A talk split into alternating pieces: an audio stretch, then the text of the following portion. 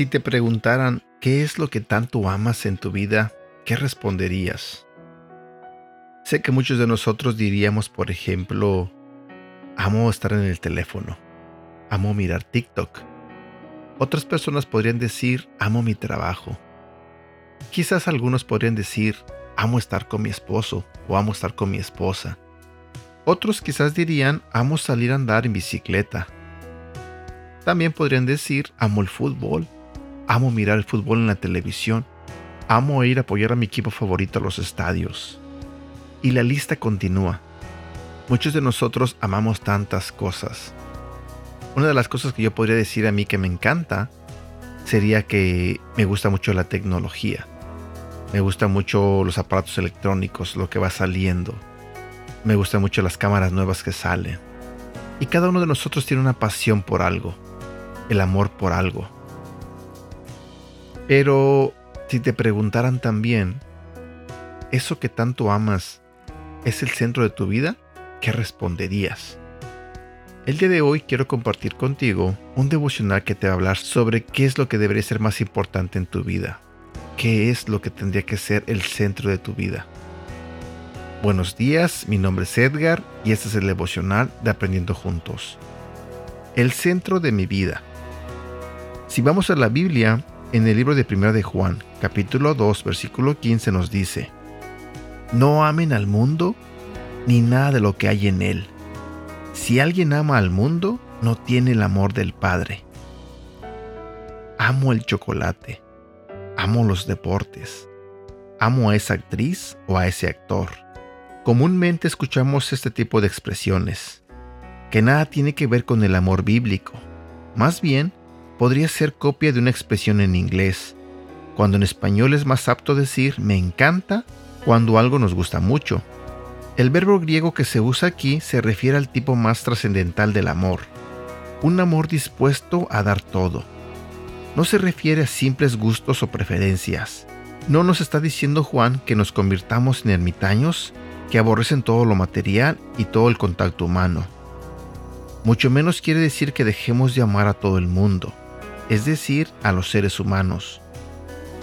Aquí encontramos un eco de lo que pasó en el Edén, porque nada de lo que hay en el mundo, los malos deseos del cuerpo, la codicia de los ojos y la arrogancia de la vida, proviene del Padre, sino del mundo. 1 de Juan capítulo 2 versículo 16. Eva vio que el fruto prohibido era bueno para comer, una tentación motivada por los deseos del cuerpo. También el fruto tenía un buen aspecto, lo cual incitaba a los ojos. Finalmente, era deseable para adquirir sabiduría, de modo que tocaba el aspecto de la arrogancia de la vida. En forma resumida, Dios nos dice que el amor de entrega total no debe ser para cosas materiales ni para los deleites mundanos. Te lo diré nuevamente. Dios nos dice que el amor de entrega total no debe ser para las cosas materiales ni para los deleites mundanos. Él quiere ser el centro de nuestra atención. Mi pregunta para ti el día de hoy es, ¿nos sentimos atraídos por las cosas de este mundo? ¿Acaso Dios es el centro de tu vida?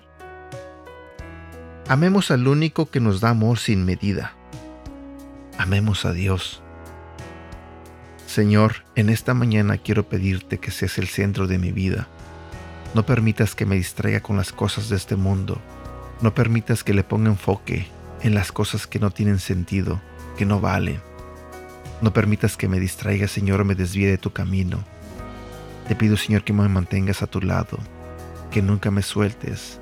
Y más que nada, te pido, Señor, que no permitas que me suelte de ti. Ayúdame a estar siempre contigo, Señor. Ayúdame a enfocarme solamente en ti, siempre en ti. Te lo pido en el nombre de tu Hijo Jesús. Amén.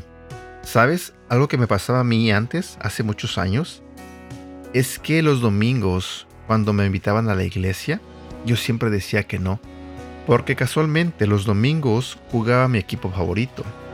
Entonces, yo prefería quedarme en la casa a ver el partido.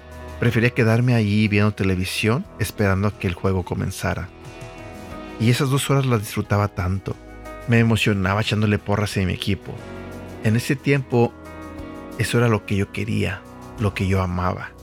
Yo iba a los estadios, cada vez que jugaba mi equipo favorito yo estaba ahí, echándole porras detrás de la televisión. Ahora me doy cuenta que desperdicié mucho tiempo en cosas que no tienen sentido. Desperdicié mucho tiempo en cosas que realmente no aportan nada a mi vida. Sé que si esos domingos que yo falté a la iglesia no lo hubiera hecho, pienso que mi vida sería diferente. Estoy consciente de que en esa época mi prioridad no era la iglesia, mi prioridad no era Dios.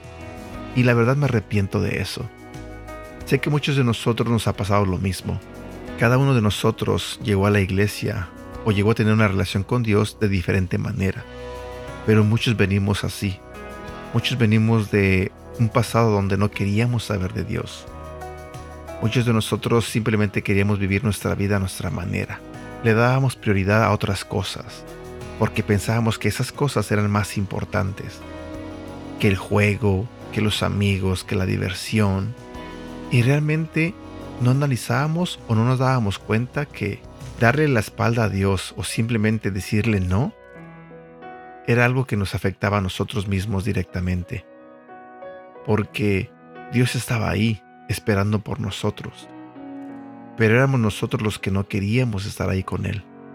Espero que tú en este día no estés pasando por lo que yo pasé algún día. Espero que tú en este momento no estés pensando que es más importante quedarte a ver el fútbol en la casa que ir a la iglesia a escuchar la palabra de Dios. La verdad es que yo solo le pido a Dios que no permita que nada me distraiga o me aleje de Él, que me aleje de lo que yo amo hacer en este momento, que es estar ahí, constantemente aprendiendo de Él, hablando con Él, sirviéndole, compartiendo su palabra. Y espero que algún día muchos de los que están en este momento fuera de la iglesia, espero que Dios toque sus corazones y los traiga a su iglesia, a su familia. Y bueno, eso era lo que quería compartir contigo en este día. Espero que este devocional te haya gustado. Y si te gustó te pido que lo compartas con tu familia, con tus amigos, en tus redes sociales. Cuídate mucho, te mando un fuerte abrazo y que Dios te bendiga. Hasta pronto.